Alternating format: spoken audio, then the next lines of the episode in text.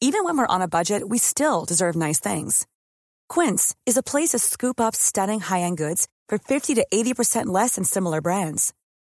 They have buttery soft cashmere sweaters starting at $50, luxurious Italian leather bags, and so much more. Plus, Quince only works with factories that use safe, ethical, and responsible manufacturing. Get the high-end goods you'll love without the high price tag with Quince. Go to quince.com slash style for free shipping and 365-day returns.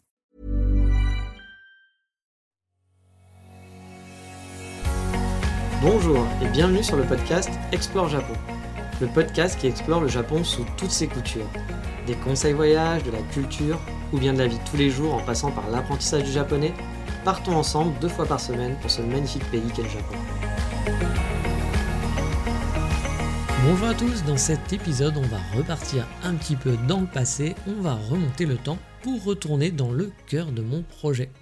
On va parler du pourquoi et comment j'ai pu vivre au Japon pendant un an et demi. Car oui, au départ, le Japon pour moi c'était pas forcément l'Eldorado. Bah, j'en avais marre d'habiter à Paris, j'en avais marre d'habiter en France, je voulais vivre ailleurs, mais je ne savais pas trop où finalement. J'avais quelques pays en tête, comme le Canada, les pays scandinaves, ou bien voir le Japon, pourquoi pas. Mais je connaissais pas plus que ça, à vrai dire. Et puis mon anglais n'étant pas au top, c'était pas non plus un projet qui était très très concret.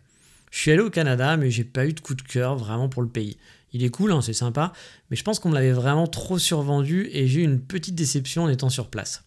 Puis j'ai décidé de partir en vacances au Japon, cette fois en ayant beaucoup, mais alors beaucoup moins d'attentes. J'y allais vraiment juste pour des vacances et la découverte, mais sans me dire ouais, c'est peut-être un pays où je peux habiter, etc., etc. Enfin, vous voyez. Bref, la première fois que j'y suis allé, c'était en 2015, en mode donc totalement découverte, pendant un mois. Bon, vous l'avez compris, maintenant, je me suis pris une claque. Les premiers jours sur place, je me suis senti à la maison. J'ai pas du tout senti le syndrome Lost in Translation dont certains parlent. Et lors de mes derniers jours de vacances, pour vous situer, j'étais en gros dans un Airbnb de folie à quelques mètres seulement de la Tokyo Tower, avec une vue sublime sur la Tokyo Tower justement, dans un appartement qui était tout neuf, hyper confortable. Et je me suis dit, ouais, c'est clair, je veux pas partir d'ici. Non, non, j'ai pas envie, quoi. Bon, faut dire qu'en plus du Japon et de tout ce que, voilà, vous connaissez du Japon et de ce qu'il y a de cool au Japon, surtout quand on est en vacances, l'appartement était vraiment top. J'aurais donné, mais n'importe quoi pour le récupérer. Donc, mis à part ça, j'étais convaincu que j'étais vraiment bien ici et que je voulais y vivre finalement. Mais bon, entre vouloir et pouvoir, il y a un gros gap à franchir. En rentrant, j'ai donc repris mon train-train. Je me suis intéressé un petit peu plus au Japon pour mieux comprendre le pays, sa vie sur place, etc. Et je me suis dit qu'il fallait que j'économise pour faire un deuxième voyage, bah, pour confirmer pas, hein, tout simplement, si euh, cette envie que j'avais eue sur place, ce petit sentiment, était bien toujours présent. Car vous vous en doutez, partir quelque part en vacances, bah oui, on kiffe forcément, on n'est pas dans le même mood ni dans la même ambiance que quand on y vit tous les jours. C'est forcément différent, avec beaucoup plus de mauvais côtés quand on vit tous les jours que quand on est là en vacances, où tout finalement est cool, à part si vous avez eu vraiment un problème par hasard, mais sinon dans l'ensemble, on kiffe en vacances. Du coup, je me suis dit qu'un deuxième passage, ça serait pas forcément trop euh, d'aller une deuxième fois au Japon pour voir ou non euh, si mon amour de ce pays était vraiment, vraiment là ou si ça avait été vraiment un, kiff du moment et si en connaissant, en ayant déjà vu, parce que bah, le Japon c'est plein de choses nouvelles, forcément la première fois qu'on y va, est-ce que finalement ça allait pas retomber un petit peu? Donc j'ai pu, j'ai eu la chance de repartir deux mois, euh, deux ans plus tard, en 2017, donc quasiment jour pour jour après mon premier voyage. Et pendant celui-ci, bah, j'ai acquis la certitude que je voulais vivre là-bas. J'ai vraiment eu le coup de cœur qui était toujours là. Mais bon, encore une fois, hein, c'est bien beau d'avoir trouvé le bon lieu, mais il faut savoir comment on peut rester après. Parce que là, la question, elle n'est pas vite répondue, comme dirait l'autre. Hein. Pendant ce voyage, je me souviens, j'étais à Osaka, je me baladais dans les rues tout en réfléchissant. Il faisait pas très beau ce jour-là, donc c'était pas une vraie balade, c'était euh, voilà, plus euh, à passer le temps je me disais que vivre au Japon, bah, ça allait être quand même bien compliqué. J'étais trop vieux pour faire un PVT, j'avais pas des économies de folie non plus sur mon compte en banque, et en plus, encore plus, après ce deuxième voyage qui m'avait coûté pas mal d'argent, je parlais pas un mot de japonais, à part quelques phrases basiques, bref, je voyais pas trop quelle solution s'offrait à moi pour partir de façon rapide en tout cas. Je me disais qu'en rentrant, bah, il faudrait que je bosse à fond l'anglais pour trouver hypothétiquement un boulot dans une boîte étrangère et que c'était a priori bien mon unique solution pour vivre au Japon. Euh, je voyais pas trop d'autres choix quoi. Puis je me suis posé à un moment donné dans un Starbucks, toujours à Osaka. J'avais mon laptop parce qu'il pleuvait comme vache qui pisse euh, ce jour-là et euh, bah, j'avais pas grand-chose à faire donc bah, je m'étais dit allez on va patienter un petit peu, on va surfer et euh, j'avais pas trop envie de prendre la flotte quoi. Et je sais plus comment j'en suis venu à la solution que bah, je pouvais peut-être devenir étudiant. Alors j'ai fait quelques calculs, j'ai fait quelques recherches, voir si on pouvait se faire financer des formations à l'étranger. Et au bout d'une heure sur place, bah, je commençais à me dire que bah, en fait c'était possible, que ce projet était totalement possible de venir deux ans en tant qu'étudiant au Japon. Du coup, bah, c'est vraiment, je, je m'y attendais pas. J'ai eu l'idée comme ça un peu, j'étais pas du tout parti là-dessus au départ. Et quand j'ai vu que c'était jouable, j'étais comme un fou. Euh, pendant toute l'après-midi, j'avais l'impression d'avoir trouvé le Saint Graal, d'avoir trouvé une solution à ce qui paraissait super compliqué pour venir ici pour moi à la base. Mais euh, vous me connaissez un petit peu maintenant, je suis pas un risque tout. Et donc, euh, bah, avec cette idée en tête et mes petits calculs, j'ai tout de suite tenté de contacter euh, des inconnus qui eux aussi étaient étudiants au Japon. Parce que je voulais avoir un peu leur budget, vérifier en gros que bah, les calculs que j'avais faits n'étaient pas totalement délirants. Et j'avais aussi contacté un organisme de formation professionnelle pour voir si je pouvais me faire financer une partie de l'école par des organismes de formation qui existent en France et qui peuvent vous aider à faire des formations de langue comme il existe. Et bah, j'ai eu de la chance, parce qu'à peine j'ai envoyé mon mail, et le soir même ou le lendemain, c'est le lendemain, je crois, euh, j'ai eu en fait un mail, pardon, j'avais envoyé un mail à un, Français qui habitait à Fukuoka, qui est vraiment très sympathique, qui faisait une école que j'avais ciblée et qui m'a répondu donc directement et m'a donné son budget pour les deux ans, les frais qu'il avait. Il m'a fait un mail super complet, c'était hyper chouette. Et ben, en moins de 24 heures, je suis passé d'un putain, c'est génial à un bah en fait, t'oublies de tocard, quoi, ça va pas marcher. Car je m'étais un peu, voire beaucoup emballé. J'avais beaucoup, mais beaucoup sous-estimé tous les frais inhérents à un tel projet. Et surtout, bah, j'avais m'étais dit que peut-être qu'avec des aides, je pourrais, etc. Et en fait, bah, les aides, non, je pouvais pas les avoir parce que euh, bah, les organismes de formation ne finançaient pas ce type d'école de langue à l'étranger. Donc euh, je me suis pris une méga, mais méga douche froide en moins de 24 heures. Et ça fait un peu mal à ce moment-là. Hein. Je me souviens avoir passé une journée totalement déprimante dans les rues d'Osaka. J'étais vraiment au bout de ma vie. Car j'étais vraiment, mais très loin du budget que j'avais calculé. Euh, j'avais fait ça un peu à la va-vite et j'avais oublié plein de choses à la con finalement. Du coup, bah, la veille, vous pensez pouvoir réaliser votre rêve et le lendemain, bah, tout part en fumée. C'est vraiment un ascenseur émotionnel vraiment pas cool à gérer. Je pense que c'est même un des pires moments de ma vie. Euh, il rentre à mon avis dans mon top 10 en termes de bad mood ce jour-là. Vraiment, je m'en souviens comme si c'était hier. Mais bon, ça restait les vacances. Je me suis donc un peu ressaisi et je suis passé à autre chose. Et j'ai continué mon voyage tranquillement tout en ayant bah, un petit pincement au cœur forcément hein, au fond de moi et en me disant que ça allait pas être pour tout de suite que je pourrais revenir au Japon. Mais je me souviens quand même que lors de mes derniers jours, j'avais loué là encore un Airbnb dans un quartier un peu euh, dans le sud de Tokyo, à, à Meguro. Et euh, fait, je m'étais fait là aussi plaisir. J'avais pris un grand appartement euh, moderne et sympa. J'étais vraiment cool dedans, j'étais bien installé. Et euh, je me souviens d'avoir passé une soirée posée sur un balcon, dans le noir le plus total. Il n'y avait aucune lumière chez moi, avec une petite bière à la main et sûrement un petit truc à grignoter. Et je regardais juste les lumières, assises sur mon balcon, les lumières de la ville, de Tokyo, jusqu'à très tard dans la nuit. Et euh, bah, vous le savez hein, aussi, hein, j'adore les ambiances nocturnes au Japon. Et euh, bah, là, comme, souvent, il n'y avait pas beaucoup de bruit, c'était un quartier assez résidentiel. Il y avait quelques fenêtres illuminées et qui s'éteignaient petit à petit au, fil de la nuit. On voyait vraiment bien les étoiles et je m'imprégnais à fond de l'ambiance. Et je m'étais vraiment fait une promesse à moi-même de revenir vivre ici. Je m'étais dit un jour, il faut que j'habite ici, il faut que je me débrouille, je ne sais pas comment, mais tu dois le faire. Parce que tu te sens bien ici, il faut que tu le fasses je le savais vraiment au fond de moi que c'était ma maison ici, qu'il fallait que je fasse les efforts, que je ne savais pas encore comment, mais qu'il fallait que je le fasse. Donc bah voilà, les vacances sont finies, je rentre de vacances. Un mois passe, hein, bien sûr un petit peu dégoûté d'être revenu, plein de photos, plein de souvenirs, des choses à raconter, mais quand même un petit peu dégoûté d'être revenu. Euh, jusqu'à ce que je ne sais plus comment, je me suis remis, je ne sais plus pour quelle raison, à faire des petits calculs au cas où. Euh, j'ai fait un brainstorming géant pour voir toutes les pistes, voire même les plus farfelues qui s'offraient à moi pour venir vivre au Japon. Entre l'apprentissage du japonais, apprendre l'anglais euh, pour pouvoir trouver un boulot peu en expat, apprendre le japonais sur place en France en se disant peut-être que d'ici quelques années je pourrais euh, peut-être me débrouiller. Bien sûr, se marier avec une japonaise. Enfin, j'ai listé des dizaines de possibilités dont beaucoup n'étaient vraiment pas crédibles ou en tout cas pas réalisables rapidement. Mais en reposant tout ça sur la table, je me suis rendu compte que finalement, je pouvais peut-être avoir le budget pour venir étudier deux ans au Japon. Maintenant, j'avais vraiment une idée du budget global, un budget qui était réaliste par rapport au retour que j'avais eu de, cet étudiant et puis bah, par rapport aux autres calculs que j'avais faits. Bon, j'étais pas riche, hein. je suis propriétaire de rien, mes parents n'ont pas d'argent à m'avancer ou à me donner, mais ça fait plus de 17 ans que je travaillais, j'avais pas des économies de ouf comme je vous le disais, surtout que mon voyage avait bien vidé mes comptes, mais en faisant mes calculs, j'ai eu une petite illumination que c'était en fait possible. En gros, en vendant toutes mes affaires, je pouvais récupérer dans les 15 000 euros. En négociant un départ avec ma boîte, je pouvais récupérer avec euh, bah, mon ancienneté, etc., euh, dans les 20 000 euros en économisant pendant quelques mois, je pouvais passer bah, ce qui me restait sur mon compte à 20 000 euros. Bref, et je voulais aussi, j'avais l'idée de me dire, si je crée mon auto-entreprise, je pourrais récupérer une partie de mes droits au chômage et faire quelques missions pour me rapporter un peu d'argent. Parce qu'en fait, il y a eu deux phases. Il y a eu la première phase en me disant, je suis pas très loin, il me manque pas grand chose, mais j'ai pas encore l'argent pour faire ce que je voudrais, pour faire les deux ans, etc. Parce que je voulais quand même avoir une belle enveloppe et, sachant que si je revenais, j'aurais quand même un petit peu d'argent de côté.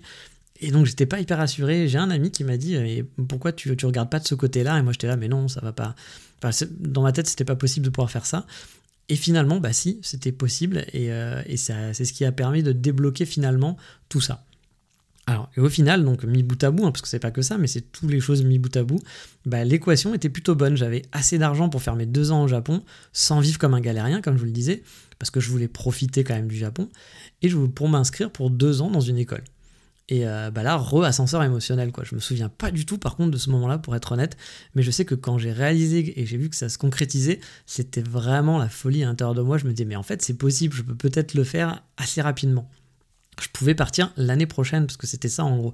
C'était, j'étais revenu au mois de mai, je crois, oui, c'était au mois de mai de mes vacances, et je suis parti en avril au Japon, donc en un an, j'ai pu repartir ensuite derrière, quoi. Euh, après, je suis le genre de mec qui prend jamais trop de risques. Tout est souvent assez bien calculé. Euh, j'ai pas changé beaucoup de boulot dans ma vie, j'ai jamais été vraiment carriériste. J'étais content d'avoir un boulot tranquille qui payait suffisamment pour subvenir à mes besoins, sans avoir de pression, sans me prendre le chou finalement. Euh, j'ai jamais vécu à l'étranger non plus. Hein. Bref, j'avais une vie assez pépère. Là, c'était pas une décision anodine dans ma vie. Je prenais un risque parce que du coup, je quittais tout. Je quittais mon appartement, euh, mes affaires, mes amis, ma vie tranquille pour un avenir totalement inconnu dans un pays où je parle pas un mot et où je savais que j'aurais peu de chances de pouvoir faire mon boulot actuel. Parce que mon boulot euh, que j'avais avant, c'était chef de projet Internet. J'ai besoin de beaucoup parler dans ce boulot, de beaucoup écrire. J'écris des cahiers des besoins de centaines de pages. Donc le fait de le faire dans une langue étrangère, pour moi, c'est pas simple. Il faut avoir un bon niveau et moi, les langues, c'est vraiment pas mon truc. Donc je savais que ce projet de vivre ailleurs dans une langue qui sera compliquée, il y aurait forcément énormément de complications avant de pouvoir faire ma vie là-bas. Mais au fond de moi, j'ai jamais douté je me suis dit que c'était le moment de se mettre un coup de pied au cul et sortir de la fameuse zone de confort. Même si je dois dire que j'ai pas ressenti ça comme un effort de ouf, il faut l'avouer, quand je prends un peu de recul quoi. Euh, mais je me dis que j'ai quand même fait quelque chose de pas habituel, mais euh, tout s'est passé finalement assez bien pour aller s'installer et faire ça. Mais revenons au moment où bah oui, on peut le faire, on peut partir au Japon. Donc après avoir bien refait mes calculs, donc une semaine, euh, voilà, j'ai refait tous mes calculs, etc. pour être sûr, hein, parce que je ne pas faire n'importe quoi.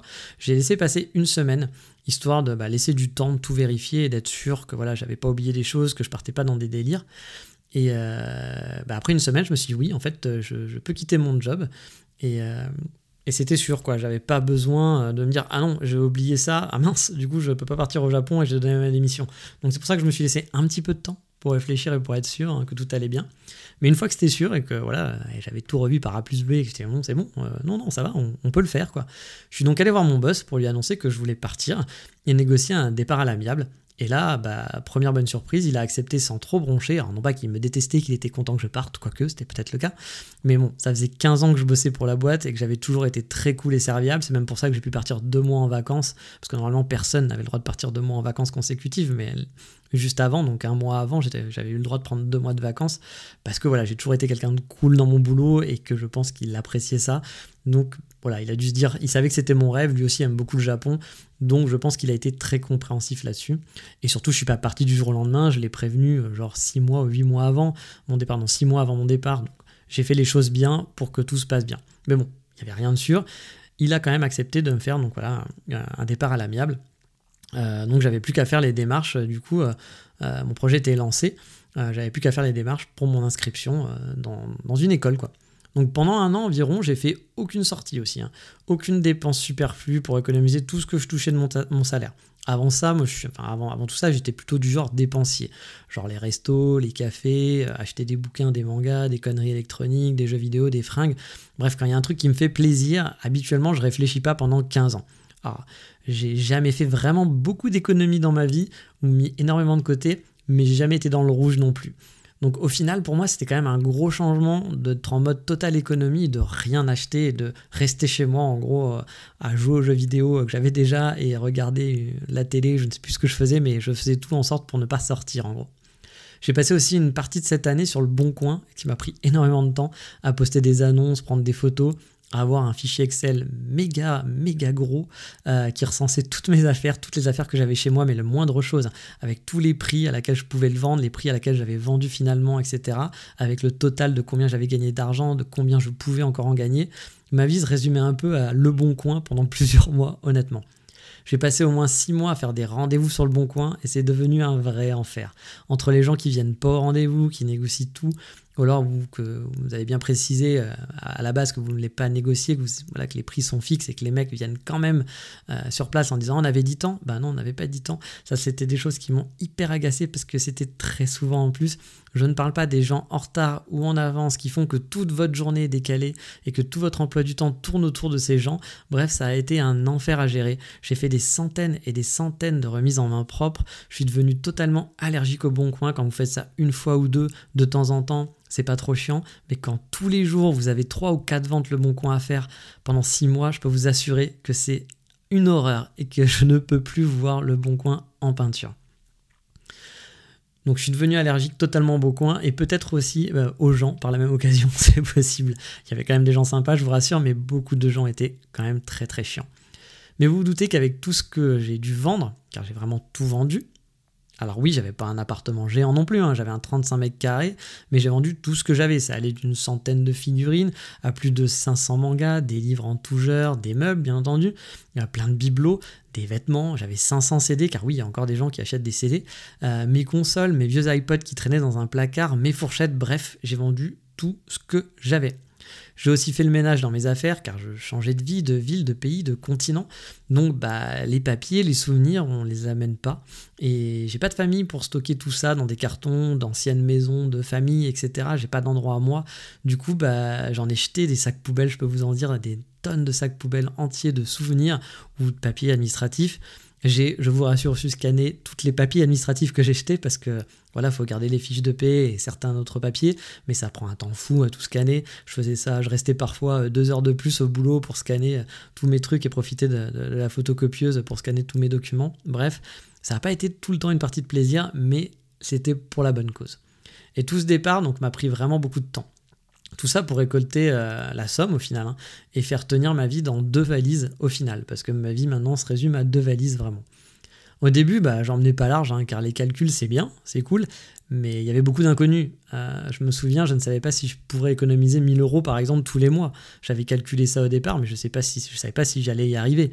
Pareil, j'avais prévu de vendre pour 15 000 euh, euros d'affaires, mais je n'étais pas sûr que tout parte et que tout parte au prix désiré. Donc, bien sûr, j'avais prévu large, etc. Mais on sait jamais quoi. Pour mon boulot, c'était pareil, hein, je savais pas s'ils allaient accepter au départ. J'avais fait des calculs aussi sur ce qu'ils allaient me donner, mais autant, euh, bah, j'aurais pu me tromper. Hein, quand, vous faites des recherches, on vous dit toujours euh, tout et son contraire, et j'étais pas forcément sûr à 200% des sommes que j'avais calculées. Pareil pour le chômage hein, et la création d'entreprise personne n'était capable de répondre à ma question, à savoir si on peut créer une société en touchant l'aide de création euh, d'auto-entreprise pour être auto-entrepreneur, tout ça en vivant à l'étranger et en plus en étant étudiant. C'était un gars qui était vraiment très spécifique, hein, donc du coup, pour trouver des cas similaires sur Internet, bah, il n'y en avait pas. Il n'y en avait pas, il n'y avait pas de gens qui en parlaient. Euh, j'avais vu qu'on pouvait être étudiant et créer son entreprise, ça y est pas de problème. J'avais vu qu'on pouvait aussi le faire en étant à l'étranger, mais euh, est-ce qu'on pouvait cumuler les deux? Est-ce qu'on pouvait euh, avoir le droit, accès quand même à l'aide de Pôle Emploi pour faire ça? Bah, Personne ne pouvait me répondre, personne ne pouvait me dire officiellement. Des gens pouvaient me dire ah peut-être, ah je sais pas, oui ça doit pouvoir passer, mais moi je voulais faire quelque chose de, bah, propre. Et heureusement, j'ai réussi à avoir un contact au siège de Pôle Emploi et je suis tombé sur un spécialiste dans ce domaine qui a pu valider mon projet. Car je voulais pas faire les choses, comme je l'ai dit, dans l'illégalité. Donc je voulais être sûr que j'avais le droit de le faire. Par contre, l'anecdote marrante, c'est qu'il m'a bien précisé de surtout, mais surtout ne pas le dire à mon conseiller Pôle emploi. On n'oublie pas que les deux travaillaient à Pôle emploi. Hein. Euh, ne pas en parler, euh, ne pas dire que je vais aller partir à l'étranger. Il m'a dit fais comme si tu crées une auto-entreprise, après tu as le droit de faire ce que tu veux, mais lui dis pas que c'est à l'étranger, parce qu'il va rien comprendre et il va sûrement te faire chier, voire t'interdire, voire ne pas accepter ton projet, alors que tout est légal. Donc bah, j'ai dû faire comme si de rien n'était et faire ma création d'auto-entreprise en France, qui est le cas, hein, parce que mon, auto-entreprise est en France. Mais je n'en ai pas parlé à mon conseiller du fait que j'allais travailler à l'étranger avec cette auto-entreprise. Et c'est pas une fausse auto-entreprise, hein. j'ai vraiment facturé des clients, je n'ai pas fait ça juste pour avoir l'argent. Au passage, c'était un vrai projet derrière, je comptais pas non plus gagner des mille et des cents avec, mais j'avais déjà des projets qui me permettaient aussi d'avoir encore un petit peu plus d'argent dans mon budget. Et donc, bah voilà, euh, petit à petit, euh, les choses se mettaient en place. Mon boulot disait oui, je voyais que j'étais capable les premiers mois d'économiser cet argent. Euh, et mes ventes, bah, elles avançaient bien, à force, à force d'aller mois en mois, tout, tout se goupillait bien. Du coup, j'ai fait part, au niveau du timing, j'ai fait part de ma démission en juin, après être rentré de vacances, donc début mai, donc un mois après. Début septembre, j'ai envoyé mon dossier à l'école parce que bah, pendant l'été, j'ai dû trouver quelle école j'allais faire, comment ça marchait, parce que je m'étais pas vraiment hyper renseigné avant, j'avais eu juste quelques infos en gros. Puis j'ai dû surtout choisir la ville euh, où j'allais habiter parce que pour moi la ville c'est un choix important. Je me suis pris le chou mais pendant des semaines à savoir si j'allais aller à Fukuoka, à Kyoto, à Tokyo ou à Osaka. Euh, ça a été très très flou jusqu'à la dernière minute. À la dernière minute, j'ai choisi Fukuoka, mais finalement, l'école à Fukuoka, il n'y avait plus de place. Donc, du coup, j'ai euh, switché sur Kyoto et finalement, je suis plutôt content de ce choix fait à la dernière minute. Et donc, j'ai fait en septembre les inscriptions quand elles ont ouvert. Ensuite, bah, j'ai dû avoir la confirmation que j'étais prise. Je crois, il me semble que c'était en octobre-novembre, si je me souviens bien. Et le 31 décembre, bah, je disais au revoir à mes collègues. Et à partir de là, bah, c'était le début un peu de la délivrance. Vous avez de la chance, je ne ferai pas la chanson euh, La Reine des Neiges, car je ne suis pas un fan. Euh, je me suis demandé, donc, euh, même quand, voilà, quand j'ai quitté mon boulot, je me suis demandé pourquoi j'avais pas fait tout ça en fait avant, quoi, parce que réellement, c'était vraiment une délivrance. J'ai vraiment senti un poids s'enlever. Bon, pour le Japon, ça aurait été quand même compliqué, vu qu'en 2015, j'aurais pas eu les économies nécessaires, je pense, pour faire ça mais ça m'a fait un bien fou de changer de vie en quelque sorte et je regrette de ne pas avoir fait de PVT euh, bah plutôt en fait en étant plus jeune, d'avoir été un peu, plus ouvert à cette époque, euh, de vouloir aller tenter euh, ma chance ailleurs, d'avoir été plus aventureux parce que le PVT bah, ça aurait été quelque chose qui aurait vraiment facilité, qui aurait peut-être même été une première étape avant de faire une école, ça aurait pu être plutôt chouette. J'ai eu ensuite donc, bah, trois mois pour faire toutes les démarches. Je ne travaillais pas, donc j'avais le temps, mais il y avait beaucoup de choses à faire. J'ai dû chercher un appartement au Japon, ouvrir un compte en banque dans une néobanque, ouvrir mon entreprise et rechercher toutes les infos parce que bah, la NPE, ils étaient un peu à, l'ouest pour m'aider là-dessus. Euh, continuer de vendre euh, en masse mes affaires parce qu'il me restait encore beaucoup de choses. Euh, rendre mon appartement aussi, il fallait cleaner totalement l'appart. Vu que ça faisait 10 ans que j'y vais dedans, bah, il y avait des choses à faire. Hein. Et euh, bah, j'avais à préparer l'aménagement aussi de mon futur appartement parce que bah, je savais qu'au Japon ça allait être compliqué pour aménager. Je parle pas japonais, donc j'ai essayé de tout préparer un peu à l'avance pour bah, me faciliter mon arrivée. Ce fut trois mois franchement bien remplis. J'ai eu un peu de temps pour souffler et glander quand même dans l'ensemble. Euh, je me rappelle avoir pu faire quelques parties d'Assassin's Creed pendant 4-5 euh, jours d'affilée, mais dans l'ensemble quand même, c'était beaucoup de stress et il y a eu beaucoup de choses à faire car il y avait un timing à respecter et qu'il y a forcément eu des complications un peu partout. Mais au final, ça l'a fait et ça s'est plutôt bien passé. Mais à la base, j'avais quand même prévu dans mon plan idéal d'arriver un mois avant le début de l'école. Mais ça, c'était au tout début. Hein. C'était genre vers décembre, quand j'avais commencé à tout préparer, je m'étais dit ouais si je pouvais arriver en mars, ça serait chouette, euh, parce que bah, l'école commençait mi-avril, début avril, mi-avril, je savais pas les dates exactes, mais je savais que c'était à peu près ça. Je voulais arriver donc début mars pour être tranquille, avoir le temps de m'installer, comme je disais, et de profiter aussi un peu avant hein, d'aller faire des, voilà, aller faire des courses pour aménager mon appartement, visiter Kyoto tranquillement, avoir le temps peut-être de réviser un peu avant le début des cours, etc. Euh, sauf que bah, ça n'a pas été possible hein, parce que les papiers pour le visa ne sont arrivés que fin mars. Donc j'ai pas pu partir, j'ai pu partir que le 3 avril de mémoire, il me semble. J'ai eu que 15 jours pour tout faire ensuite à mon arrivée au Japon. Bon, 15 jours ça suffit, hein, mais j'ai pas eu le temps de profiter pendant ces 15 jours, hein, de souvenirs, vu que je suis pas arrivé dans un meublé et que j'avais plein de choses à faire à préparer pour mon appartement, plein de choses administratives dont je vous ai déjà parlé. J'ai pu bah, me balader 2-3 jours seulement pendant ces 15 jours, sachant qu'il avait fallu aller à l'école deux fois, etc. Euh, bref, ça n'a pas été le démarrage idéal que j'avais, espéré. Mais bon, tout se passe pas toujours comme on veut. Mais j'étais au Japon, c'était déjà cool.